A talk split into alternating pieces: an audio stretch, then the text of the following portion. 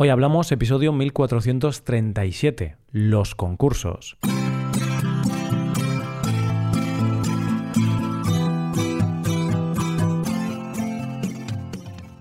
Bienvenido a Hoy Hablamos, el podcast diario para aprender español. Los viernes publicamos dos episodios. En el episodio premium de hoy, Rebe y yo hablamos de cambios en nuestros gustos. Hablamos de cosas que nos gustan o que hacemos ahora, pero que en el pasado, hace años, no nos gustaban o no hacíamos. ¿Quieres escuchar ese episodio y practicar más tu compresión auditiva en español? Pues hazte suscriptor premium en hoyhablamos.com. Ahora, en este episodio, Paco y yo hablamos sobre los concursos. Comentaremos algunos de los concursos que más nos gustaban en el pasado y veremos en qué consistían. Hoy hablamos de concursos. Hola Paco, ¿qué tal? Muy buenos días, Roy. Buenos días, queridos oyentes. Eh, si me preguntas qué tal, pues te respondo con sinceridad. Estoy aquí nerviosísimo, estoy muy dubitativo. Hmm, ¿Por qué? ¿Por qué estás así? Hoy es el día de... en el que vamos a demostrar nuestra sabiduría, nuestra inteligencia. En realidad no, todavía no va a llegar ese día. Creo que nunca va a llegar ese día realmente, porque no puedes demostrar lo que no tienes, es así. Entonces creo que nunca demostraremos nuestra inteligencia. Pero mm, hoy vamos a hablar de concursos. Vale, Roy, ¿concursos de qué? ¿Concursos de concursos caninos, concursos de cocina, concursos de televisión? Pues no sé, vamos a hablar un poco de todo, pero antes de nada te quiero preguntar, Paco, si, si tuvieras que participar en un concurso, ¿En qué concurso te gustaría participar? Ya sabes que hay concursos de todo tipo, de cantar, de bailar, de historia, de preguntas difíciles, de preguntas no tan difíciles, de definición de palabras.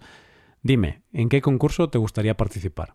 Es una buena pregunta porque estoy pensando en qué habilidades tengo y pensar en las habilidades que tienes, pues es difícil porque en ocasiones no hay tantas o las habilidades que tienes las tienes pero piensas que no eres tan bueno como los otros. No sé, quizás como siempre estoy presumiendo de que puedo preparar una buena tortilla de patatas, pues un concurso de un concurso de tortilla de patatas.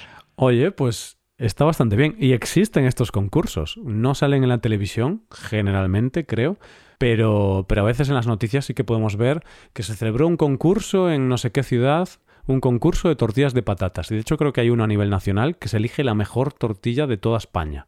Ya tengo un propósito de año nuevo. El año que viene me presento a este concurso. Pero Roy, a ti, cuéntame, ¿a qué concurso te gustaría presentarte? Pues al mismo que tú, Paco. Pero si tú vas como concursante, yo voy a ir al concurso de tortillas como juez. Entonces voy a ir a, comer muchas tortillas. Yo que me pongan todas las tortillas y me las voy a comer todas.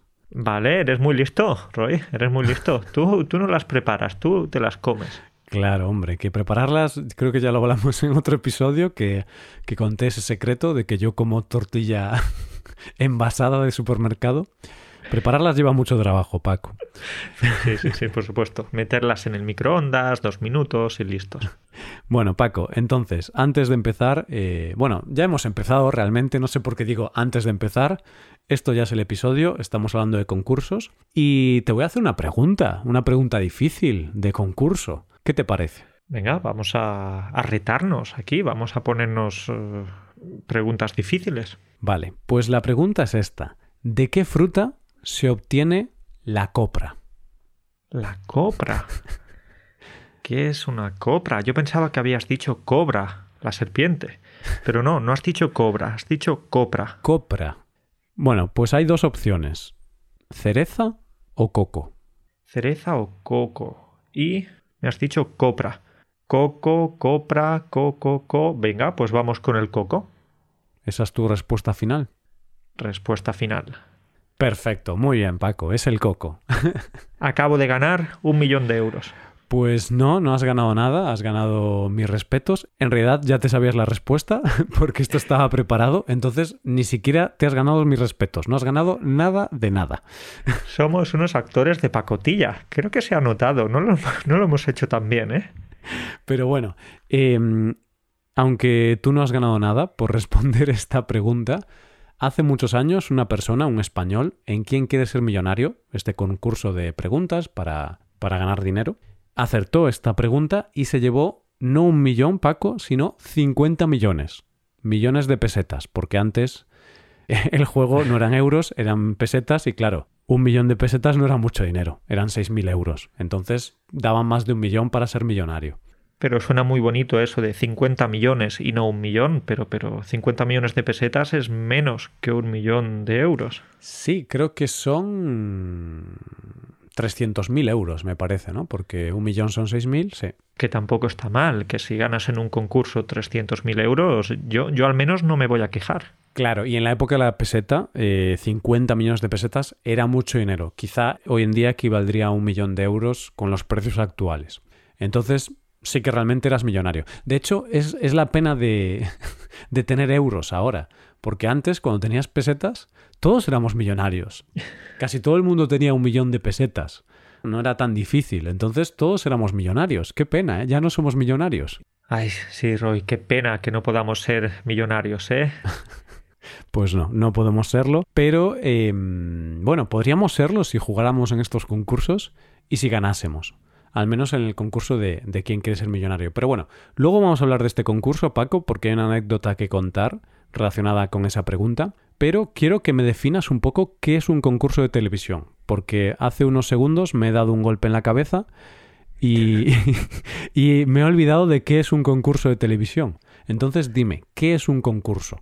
Yo como tengo un diccionario en la cabeza, pues te lo voy a definir. Y es que un concurso o los concursos son competiciones o pruebas en las que es importante tener una buena habilidad de algún tipo o, en, ocasiones simplemente suerte. No es necesario tener habilidad.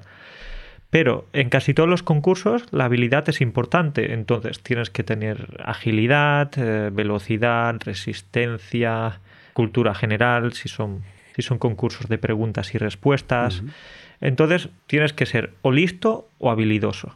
Hmm, sí, ¿no? O tener suerte. O tener suerte o, un poquito de todo. Saber un poquito de todo. Depende del concurso. Hay concursos que requieren habilidades más físicas. Correr, ser rápido, tener fuerza pero generalmente muchos requieren un poco de habilidades variadas y otros son más específicos. Y a lo mejor son concursos de preguntas muy difíciles, que muchas veces son de historia, de arte y cosas así, y tienes que tener mucha cultura general. Y luego hay otros, por ejemplo, se me ocurre ahora pasapalabra, que, que requieren conocimientos muy específicos. Y en pasapalabra, por ejemplo, para ganar tienes que estudiar el diccionario, ya está, no tienes que hacer nada más, no tienes que saber ni historia, no tienes que que saberte bueno, el abecedario sí que tienes que sabértelo. Iba a decir que no tienes que sabértelo, pero es lo único que tienes que saberte. El abecedario y aprenderte todo el diccionario español. Fácil. Es algo que puedes hacerlo en, una tarde. Es muy fácil. Está tirado, Paco. Está tirado. Vale, pero es verdad que algunos de esos concursantes que van a pasapalabra se lo toman como un trabajo. Entonces van a ponerse cada día, ocho horas, seis o diez o las que sean, se van a poner a estudiar el diccionario. Vale, hoy me voy a estudiar 10 páginas, mañana otras 10 hmm. y así hasta que se lo acaban y ya están preparados para ir a para ir al concurso. Claro, porque este tipo de concursos sí que son muy difíciles, porque luego, claro, hay de todo tipo. Hay concursos en los que el premio más grande no es un premio muy cuantioso, entonces no te compensa estar ocho horas al día preparándote para, para ese concurso. Para ganar mil euros no estás ocho horas al día preparándote. Trabajas en un trabajo normal y ya está. Pero claro, en pasapalabra puedes ganar el bote, que a veces no sé cuánto dinero es, pero a veces es medio millón. Creo que alguna vez llegó al millón de euros. Entonces, claro, eh, si tienes la opción de ganar un millón de euros, pues te esfuerzas un poquito más. Entonces, Paco, estamos hablando de algunos concursos. Hemos mencionado, por ejemplo, Pasapalabra, que es un concurso que lleva muchos años en la televisión española. Seguro que hay en muchos otros países, porque al final estos concursos están en todo el mundo, casi todos. Pero bueno, Pasapalabra es un concurso de habilidad específica de saber palabras. Eh, el nombre lo indica, pasapalabra. No es muy complicado. Entonces aciertas la palabra que tienes que acertar, que tienes que descubrir en la A y luego pasas a la B. Si aciertas la B, pasas a la C. Claro, es bastante lógico. Perfecto. Pero mm, quiero que me hables ahora, Paco, de otro concurso que no requiera tantos conocimientos, estudiar el diccionario. No sé, háblame de alguno un poco más ligero, más. Háblame de algún concurso más sencillo. Venga, vale, pues te hablo de un concurso que ha formado parte de nuestra infancia, adolescencia. Se trata de el Grand Prix. Hmm, Grand Prix. el Grand Prix. Y este era un concurso muy chulo en el que básicamente competían dos pueblos españoles y en ocasiones, lo curioso de esto es que en ocasiones elegían pueblos muy pequeños. Por ejemplo, pueblos de mil habitantes. Entonces casi todo el pueblo se quedaba vacío porque los habitantes iban al plató de televisión. Si iban 300 habitantes, entonces el pueblo se quedaba casi vacío. Hombre, y, ahí ya íbamos todos a, robar, a robar las casas de ese pueblo. los ladrones ahí, bueno, eh, hacían su agosto. Y de hecho, lo que los pueblos ganaban en el premio era solo para recuperar las pérdidas de todo lo que les habían robado mientras no estaban en el pueblo mientras estaban en el concurso. bueno, estamos exagerando, obviamente. Pobrecitos. No, no, no. Pero este era un concurso realmente interesante porque había pruebas de habilidad, velocidad, concentración. Era, era muy divertido y además había incluso algunas pruebas que podríamos decir que, eran muy españolas. Por ejemplo, la cucaña. Tú escuchas la cucaña y ¿qué, qué te dice esa palabra? Pues Cucaña es un juego que consiste en subir por un palo que tiene algún tipo de sustancia que resbala, como aceite, por ejemplo, entonces es bastante complicado subir. y tienes que coger algo que hay en la punta del palo, en la parte más alta del palo. Entonces hay algunos metros, no sé cuántos, 5, 6, 7 metros. Y ¿sabes por qué te decía lo de que es un juego muy español? Porque encima, en la punta del palo, había un jamón. sí, y de hecho, fíjate que está en español, que este juego tiene ya muchos años de historia. Hay un, hay un cuadro de Goya que se llama La Cucaña y representa este, este juego. ¿Y también había un jamón en ese cuadro? Pues no estoy seguro. De hecho, ahora estoy viendo el cuadro y espera que le dé un poco de zoom. Creo que hay unos gallos, quizá en el pasado, o unas gallinas. Quizá en el pasado se ponían gallos o gallinas en la parte más alta de, del palo, no lo sé. Pero bueno, ese es el juego. Subir por un palo que generalmente tiene algún líquido. O, a lo mejor no, porque si es muy alto ya no hace falta poner líquido. Si el palo está muy alto es difícil subir hasta arriba de todo. Eso es, eso es. Es una prueba de resistencia, de agilidad. Pues eh, sí, ese era un juego bastante entretenido, pero había otros, había alguna prueba con toros, bueno, con toros, con vaquillas. Claro, vaquillas porque los toros son más peligrosos. Claro, eran unas vacas que, que de hecho les ponían protecciones en los cuernos, era algo ligero, era algo ligero. Y, no, no, les hacían nada malo las vacas tampoco, no, no, no, las maltrataban ni nada, solamente a quienes maltrataban eran a, los, a los participantes, porque a veces se llevaban algún buen golpe de, de las vaquillas. Pero te reías de esos golpes porque sabías que no eran no causaban mucho daño porque había mm. protecciones y tal entonces tenías un poquito esa parte mala de decir ah venga a ver si la vaquilla golpea a ese concursante mm. Pero bueno, también había otras pruebas, pruebas de, preguntas y respuestas, o, de correr por troncos mojados. Sí, era una, una, mezcla de pruebas físicas, pruebas de pensar, pero no muy difíciles. No te preguntaban sobre Felipe V. creo recordar, a ver, hace muchos años que no veo este programa, pero creo recordar que eran pruebas más sencillas, porque de hecho participaba gente de todo el pueblo, gente de diferentes edades, entonces, eh, estaba muy bien porque era como muy popular el, el concurso. No, no tenías que estar muy fuerte, ni en muy buena forma física, ni ser un gran intelectual para poder ganar este, este concurso. Por eso a mí me encantaba Paco. A mí también. Y de hecho, el lema de este concurso era el Grand Prix, el programa del abuelo y del niño. Entonces ya podemos ver que era un concurso bastante familiar. Sí, yo lo veía con toda mi familia. No me acordaba del lema, la verdad, del concurso, pero pero me parece un buen lema porque yo lo veía con toda mi familia y lo veíamos cada viernes, me parece. No estoy seguro, pero creo que, creo que era por los viernes por la noche. Vale, ok, qué bien. Pues Roy, te, he hablado del Grand Prix, pero ahora háblame tú de, de, otro, de otro concurso quizás español o no, vamos a ver. Yo creo que es un concurso que también está en todo el mundo, del que te voy a hablar, pero era también muy popular en esa época, hace, estamos hablando de hace 20 años o más, ¿vale? De nuestra infancia porque el Grand Prix hoy en día no, se emite. Y te voy a hablar ahora de El precio justo, Paco. Eh, este programa también era muy gracioso porque es un programa en el que tenías que adivinar el precio exacto o tenías que acercarte lo más posible al precio de un producto.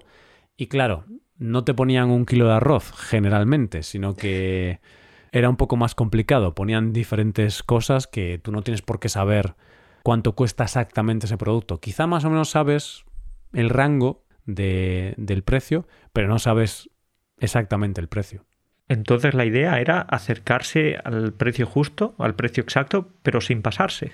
Claro, esa es la cuestión, porque tú puedes acercarte y dices, bueno, si esto vale 100 euros, 102 euros, 98 euros, está cerca, pero sin pasarse. Si te pasabas ya, no valía. Entonces, aún tenía dificultad.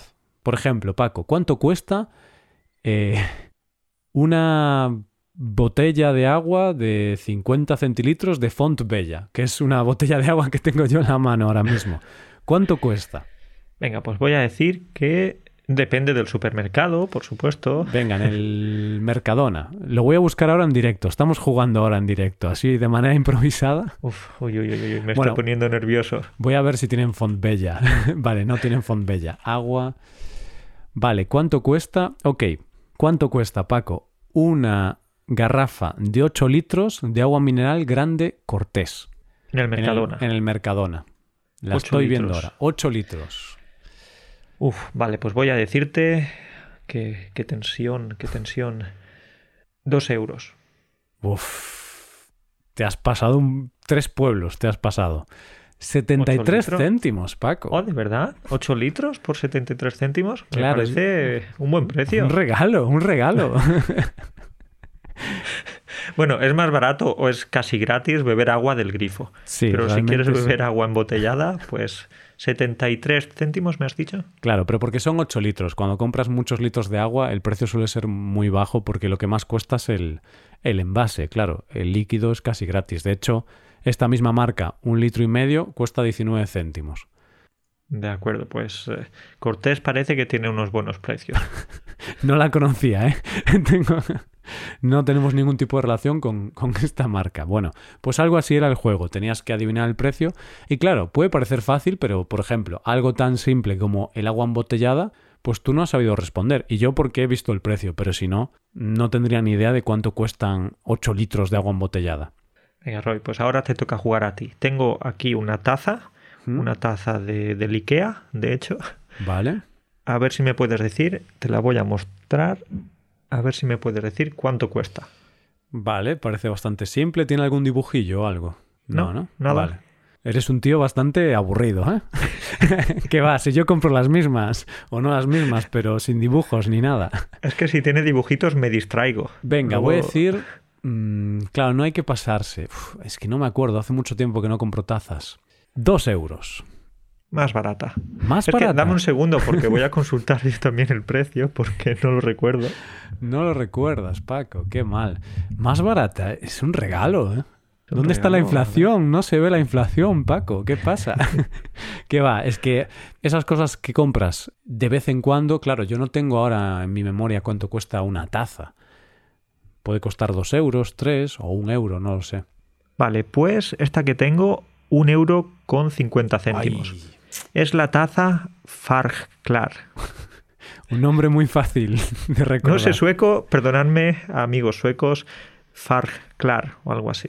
Seguramente sea la, típica. Es la más barata, ¿no? Que puedes comprar en Ikea, ¿verdad, Paco? en este caso, sí. Creo que, eh, fui a por la más barata. Tú siempre pagas el precio justo. es que pagar por, un recipiente 20 euros tampoco, tampoco es la cuestión. No merece la pena, no merece la pena. Pero bueno, eh, sigamos hablando de concursos y ya hemos mencionado dos así graciosos. Pero luego hay otros concursos que son más complicados, quizá no tienen tanta gracia, pero son interesantes, que son esos en los que realmente hay que saber mucha, muchas cosas. Hay que saber de cultura general, hay que saber de historia, hay que saber de arte, hay que saber de todo de lo que nosotros no sabemos, Paco. Más o menos. Bueno, bueno, bueno. Nosotros tenemos amplios conocimientos en. Bueno, tenemos amplios conocimientos en cosas. Pero, Roy, ¿cuál es el concurso que nos has dejado ahí con, ese suspense? Pues te hablo de Saber y Ganar, que es un concurso que lleva también muchísimos años en televisión, sigue emitiéndose, creo que se emite todos los días en la 2 y también sigue teniendo el mismo presentador, que yo creo que lleva más de 20 años, Jordi Hurtado. Y Paco, ya sabes lo que dicen de Jordi Hurtado, del presentador de Saber y Ganar. Sí, eh, lo que dicen es que ese hombre se conserva no es que lo digan, es que es la realidad, es que se conserva muy bien. Lleva 20 o 30 años en pantalla y no ha envejecido. Tiene casi el mismo aspecto. Claro, y como realmente tiene el mismo aspecto, o bueno, no el mismo, pero casi el mismo aspecto hoy que hace 20 o 30 años, bueno, hay diferentes teorías. Una es que es un robot. Otra es que Jordi Hurtado en realidad eh, lleva miles de años en la Tierra. No es que tenga 50 o 60 años, no, no. Lleva miles de años en la Tierra y no envejece. Y, y, estaba con, no sé, con Tutankamón, ¿sabes? Con Cleopatra. Él estaba allí presentando Sabri Ganar también. Él, de hecho, cuando pregunta, hace preguntas en su programa de pirámides, del antiguo Egipto, él, él estuvo ahí. Él fue uno de los que presenciaron las construcciones de las pirámides en persona. Claro, claro. Él dice, ¿cómo construimos Cleopatra y yo las pirámides? Porque él estuvo allí, él fue el, el arquitecto de las pirámides. No, pero eso es muy interesante y es que en algunas ocasiones, como por ejemplo con Jordi Hurtado, pues hemos crecido y envejecido con él. Es decir, desde que somos niños lo hemos visto en pantalla, entonces forma parte como de nuestra familia. Hmm. Y hay presentadores que, que los sentimos o, pensamos que son como de nuestra familia. Yo recuerdo ya con seis o siete años verlo algún día. A ver, no lo veíamos frecuentemente porque a veces es un poco aburrido. Tiene algunas preguntas interesantes, pero bueno, en mi opinión, quizá no es el programa más divertido o el concurso más divertido. Pero recuerdo eso, con seis, siete años y aún hoy en día pones la 2 a, la hora de la siesta y creo que sigue, sigue emitiéndose.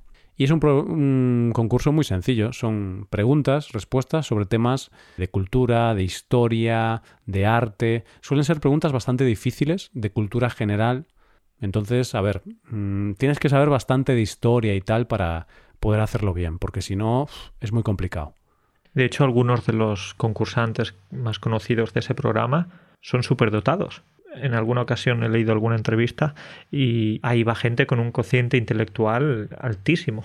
Sí, va gente, claro, superdotada porque sabe muchísimo de cosas bastante complicadas, de cosas de historia. No, eh, ¿quién fue dictador en España en el año 70? No suelen ser tan fáciles las preguntas, sino que suelen ser cosas muy concretas de un momento histórico muy concreto. Entonces, va gente superdotada, mentes brillantes que saben cosas muy concretas de, de, historia, de arte, de cosas. Bueno, una locura, Paco. O sea, yo veo este programa y me siento tonto. Me siento un poco tonto porque, joder, eh, me da un poco de pena porque muchas respuestas no me las sé.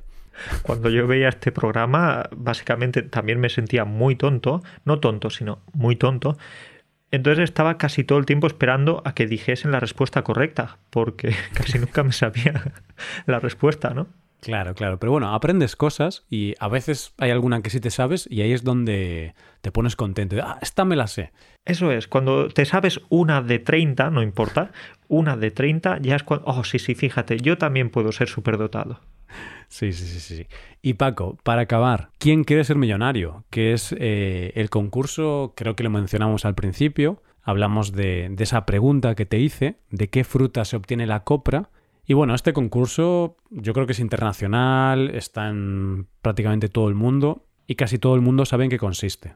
Por supuesto que sí, es, eh, es, internacional y en España parte de su éxito también se debía a que había un presentador realmente bueno Carlos Overa, entonces trataba muy bien a los invitados, gastaba algunas bromitas, no lo hacía de una manera hmm. seria, como, venga, te digo la pregunta, dame la respuesta y ya está, ¿no? Sabía jugar, tenía ese carisma. Y creo que esa es una de las claves también. Claro, es que al final es un programa que solo son preguntas y respuestas y el presentador es muy importante. De hecho, recuerdo que Carlos Sobera ponía ciertas caras en ciertas ocasiones y caras muy expresivas, levantaba la ceja, e-, él era muy expresivo. Entonces eso ayudaba a a que el programa fuera más interesante. Vale, pues todos conocemos este programa, lo hemos visto en alguna ocasión, pero aquí queríamos comentar una pequeñita historia, una pequeñita anécdota de un ganador del concurso, que está relacionada con lo que me habías preguntado al principio.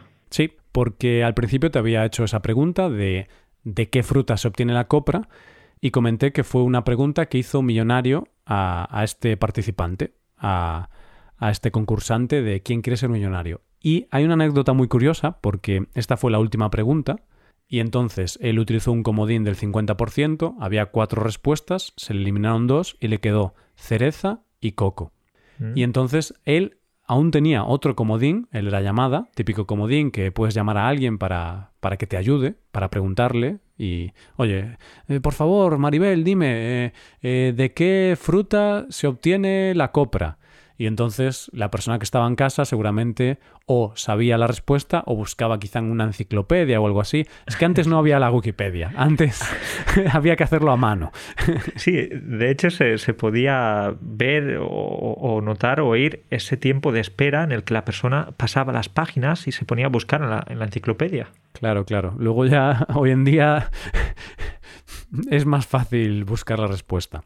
Bueno, pues este concursante tenía ese comodín y llamó a su mujer y cuando le pasaron el teléfono para hablar con su mujer y hacerle la pregunta, pues el, señor le dijo, Maribel, mira, te llamaba para decirte que me voy a llevar 50 kilos, me voy a llevar 50 milloncetes a casa. y claro, la mujer se quedó muy sorprendida y le dijo, pero, pero ¿cuál es la pregunta? A ver. Y el que no, que no, que esto es una llamada informativa, es para informarte, que no te voy a hacer ninguna pregunta. Y claro, la mujer estaba así un poco en shock o no entendía nada y le preguntó, pero, pero entonces ya ganaste. Y él, no, no, no, todavía no. Y ella, ah, pero entonces no ganaste. Y él, no, pero, pero que me la sé, me la sé, entonces voy a ganar.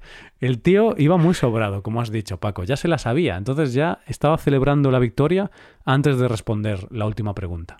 Ese momento es un momento fantástico porque además se puede ver cómo la mujer, Maribel, se queda un poco desorientada, como Hmm. ¿qué, qué me está diciendo este hombre? No sabía qué responder. Vale, entonces te ayudo, no te ayudo, pero no, no, como decías, era una llamada informativa. Voy a ganar 50 millones de pesetas. Pues sí, y os recomiendo verlo en YouTube, ¿vale? El vídeo está en YouTube y si buscáis final quién quiere ser millonario o esta pregunta que hemos puesto, eh, de qué fruta se obtiene la copra, seguro que os aparece el vídeo porque está en YouTube y merece la pena porque es bastante gracioso. Y aparte podéis ver cómo se hace una llamada. Maribel, mira, te llamaba usando ahí el imperfecto y tal para decirte que me voy a llevar 50 kilos. Por supuesto, pues recomendamos que, busquéis ese momento, va a ser un momento muy bueno, porque puedes ver que, hay personas que tienen una confianza tremenda en un concurso de televisión. Yo estaría temblando, estaría muy nervioso, pero hay personas así. Así que enhorabuena a este hombre.